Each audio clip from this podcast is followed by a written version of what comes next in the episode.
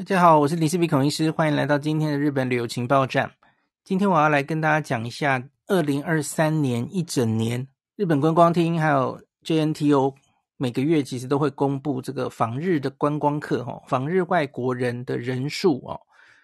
然后观光厅其实每几个月还会做一个那个外国人消费的情形哦。那在一月十七号的时候，他们就把二零二三年一整年的数字。报告哈，公布了一下哈，那因为这是疫情后第一个完整的一年嘛，所以很值得跟大家来分享一下哈。那一整年的跟这个疫情前没有受影响的二零一九年四年前相比较，来看一下日本的观光整体来说到底恢复到了什么状态哦。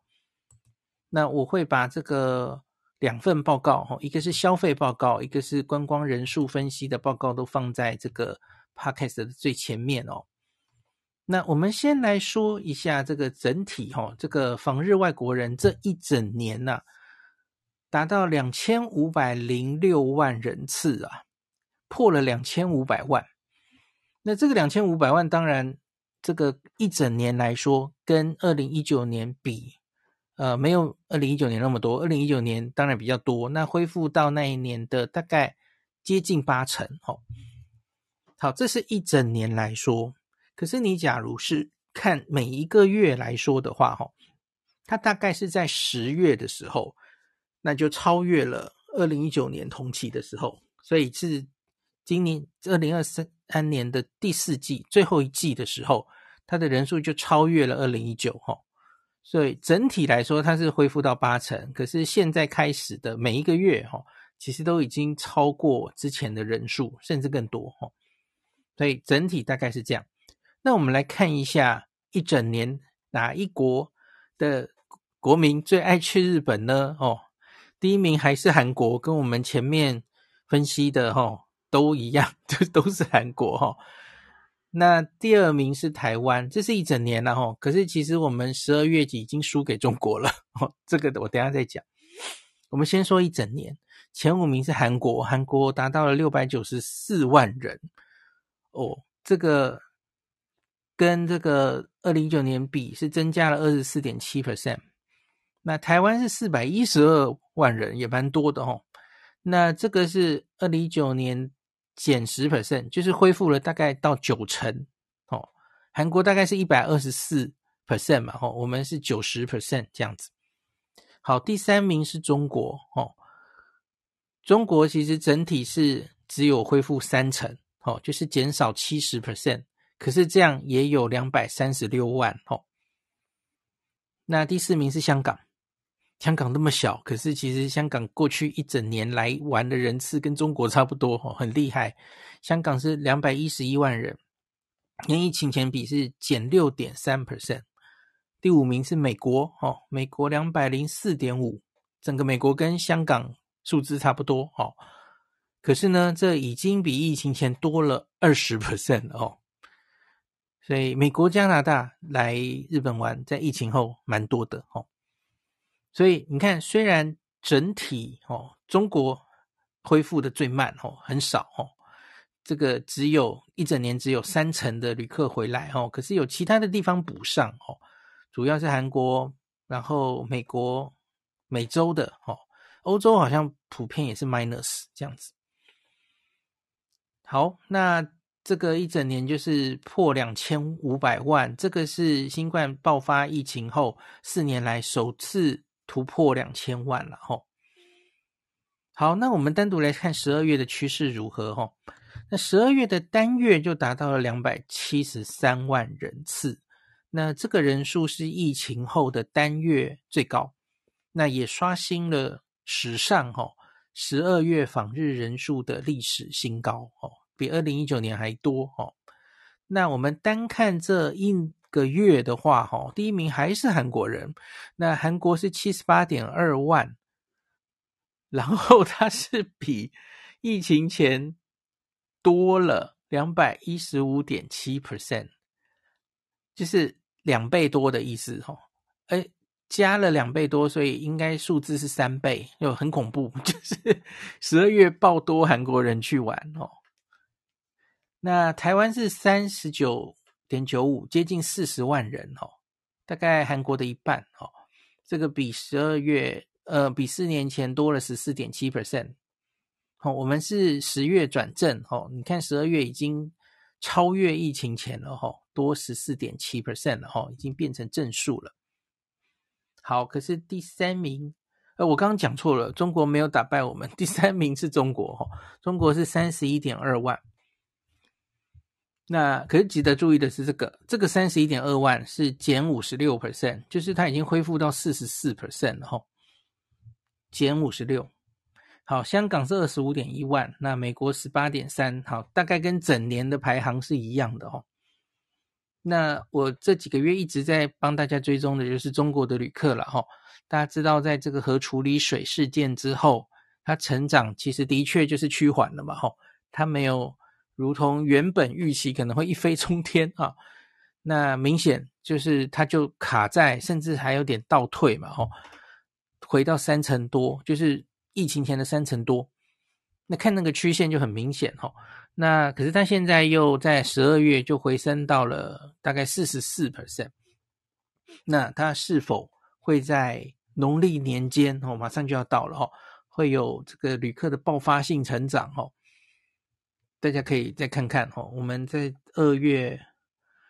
呃，应该要三月中这个报告才会出来哈。那大家在寒假去的时候，也许就会有感受哦。不知道会不会就因为其实那个核处理水的事情也有点久了嘛哈。那可是中国有一些航线是陆续有在恢复了哈，他们在这个报告里有说哈，主要是上海的航线哈。上海飞福冈、上海飞东京，其实航线航班都有陆续在恢复，所以中国的旅客应该陆续会增多的哦。这个大家看一下哈，这就是我常常跟大家讲的哈，所谓的这个黄金时间到底还有多久哈？大家心领神会就好。OK，好，那这个是人数哈，我们大概讲完了，那我们再来讲另外一个报告哈，就是消费哈。这几天我看新闻上，这个拿这个做标题哈，这个访日外国人消费动向的调查，那台湾旅客哈贡献这一整年贡献了七千七百八十六亿日元，这个是第一名哈，贡献观光客贡献最多的 这个消费额哈是台湾第一名哈，那第二名是中国哈，这个是。七千五百九十九亿，虽然人数哈，我们人数还是远大于他们，可是消费额其实没有差多少哈，七七八六亿跟七五九九亿哦，你说哎，那怎么会这样呢？哦，因为这个看看细项就知道哈，因为现在看起来中国的旅客一去日本，通常会玩个十几天，台湾平均是六点九天。韩国更短，韩国好像是四天哦，因为韩国很近，随时可以一个很小的小旅行哦。那我们平均平均就是一周哦，那中国是十几天。呃，我个人觉得可能是因为现在中国去日本多半是自由行哦，而不是那种团哦，因为你团可能就也许就是五到七天，比较短都比较有可能哦。那中国现在去日本的还是偏向是自由行的有钱人，所以他一去就去个十几天哦，他也可能比较会住比较好的旅馆了哦，所以因此就你看它整体的消费金额是其实跟台湾差不多，虽然人次差很多哦，可是消费额差不多。好，那第三名是韩国，因为韩国虽然人多，可是我刚刚有说他们每个人平均去天数比较短哦。所以这么常去，可能也没有这么多好买的东西啊。所以是七四四四亿啊，是第三名。其实前三名的数字差不多，都超过七千亿。那第四名是美国，六千零六十二亿。哦，美国人数虽然没有那么多，可是一样，美国人一来他就会待 很久哈。所以那个天数长，造成这个整体消费额也很多哈。那第五名是香港，哈，四千七百九十五亿。那假如我们跟二零一九年疫情前相比，当年那当然是中国人最多的时候，中国旅客最多哈。当时中国是第一名，一兆，一兆七千七百零四亿哦，而且占了全部的这个消费额的三十六点八 percent 哦，接近四成都是中国创造的。那我刚刚说今年是前三名差不多嘛，吼，所以前三名都大概是占十四 percent。我相信，假如是我是日本的观光单位了，吼，我其实会比较乐见这样的发展，吼，就是不是很畸形的只依赖某个国家，因为假如这个国家一有什么因素，吼，那你其实就会面临很巨大的冲击，对不对？那现在其实是有好几个旅游的地方，其实都有一定的贡献，其实这是比较健康的嘛，吼。好，那四年前中国是三十六点八，那台湾第二名占了十一点五，那当年是五五一七亿，那我们其实也增多了哈，我们从五五一七亿变到七七八六亿哦。那虽然我刚刚有说总人数是还没恢复到疫情前，可是这个消费额啊。是已经增多了很多哈，我相信这当然是有种种因素，有一个因素可能是日元太便宜了嘛，所以就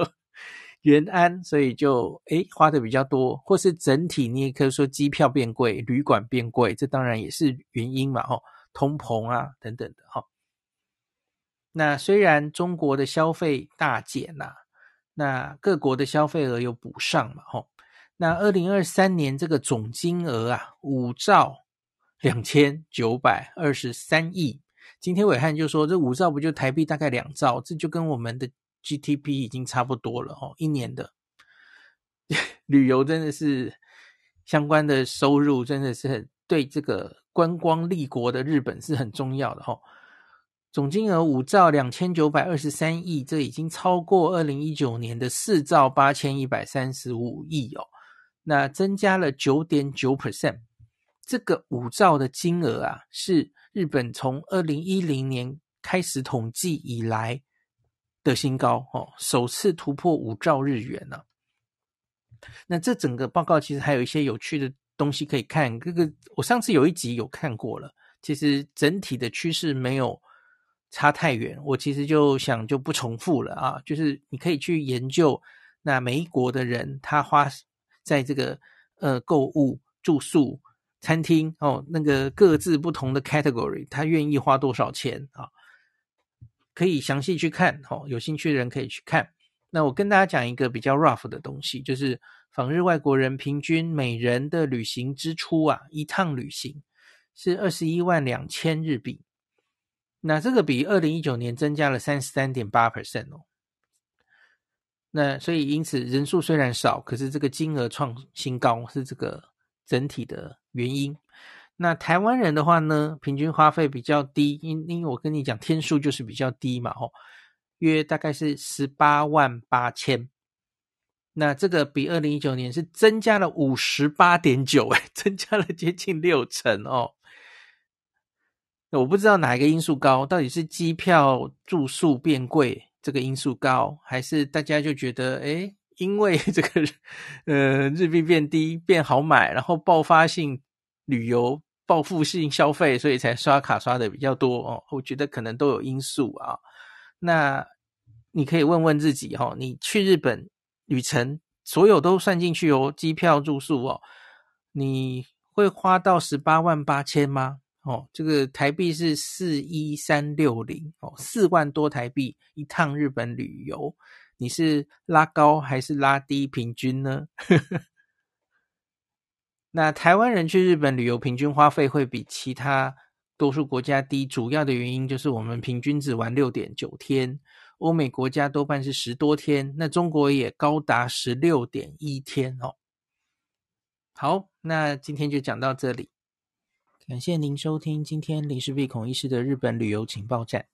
疫情后的时代，孔医师回到旅游部落客林氏璧的身份，致力于推广安全安心的日本旅游，随时为您送上最新的日本旅游资讯。如果你觉得这个节目对你有帮助，喜欢的话，欢迎你推荐给身边的朋友，或是在 Apple Podcast 上面留下评价，也可以留言五星评价，好像每天都可以留哦。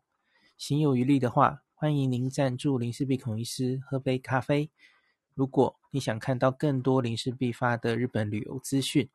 欢迎你加入脸书上的日本自助旅游中毒者粉丝专业，或是我也有 LINE 的官方账号 Telegram、Instagram，这些连接都在 Podcast 前面，我的电子名片里，可以在一个页面就看到我所有的发声管道，都欢迎您加入。那我们就下一集再见喽。